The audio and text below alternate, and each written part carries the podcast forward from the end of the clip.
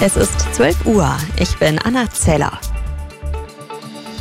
Drei Bundesländer, NRW, Bayern und Schleswig-Holstein, wollen ein Gutachten zur geplanten Krankenhausreform erstellen lassen.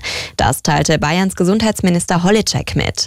Das Gutachten soll klären, ob der Bund mit der Reform zu weit in die Kompetenzen der Länder eingreifen würde. Die Pläne von Bundesgesundheitsminister Lauterbach zielen darauf ab, das Kliniknetz in drei Versorgungsstufen einzuordnen und entsprechend zu finanzieren. Mit den Ergebnissen des Gutachtens werde noch in diesem Frühjahr gerechnet, heißt es. Gestrichene Flüge, längere Wartezeiten. Das droht morgen an mehreren Flughäfen. Die Gewerkschaft Verdi hat das Sicherheitspersonal der Airports Berlin, Bremen, Hamburg und Hannover zu einem Warnstreik aufgerufen. Und, wie die Bild berichtet, könnte es am 27. März einen bundesweiten Streiktag im Verkehrsbereich geben. Demnach sollen unter anderem Beschäftigte der Bahn im Nahverkehr und an den Flughäfen die Arbeit niederlegen.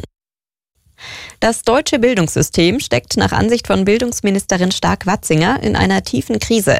Sie fordert deshalb in der Bild am Sonntag tiefgreifende Reformen. Zu viel Bürokratie, zu viel Kompetenzgerangel. So könnte man das Fazit der Ministerin umschreiben. Stark-Watzinger sieht ein großes Manko bei der Verteilung der Zuständigkeiten. Zitat, der Bund kann nicht immer weiter Geld geben.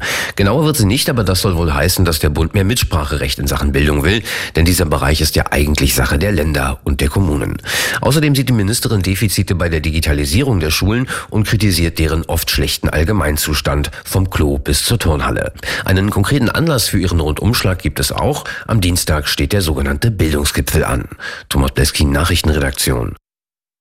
Trotz massiver Proteste im Land hat der französische Senat für die umstrittene Rentenreform gestimmt. Das Vorhaben ist damit noch nicht in trockenen Tüchern. Der Gesetzestext geht nun in einen Vermittlungsausschuss. Frankreichs Regierung will mit der Reform unter anderem das Renteneintrittsalter schrittweise von 62 auf 64 Jahre anheben. Seit Wochen gibt es Streiks wegen der Pläne.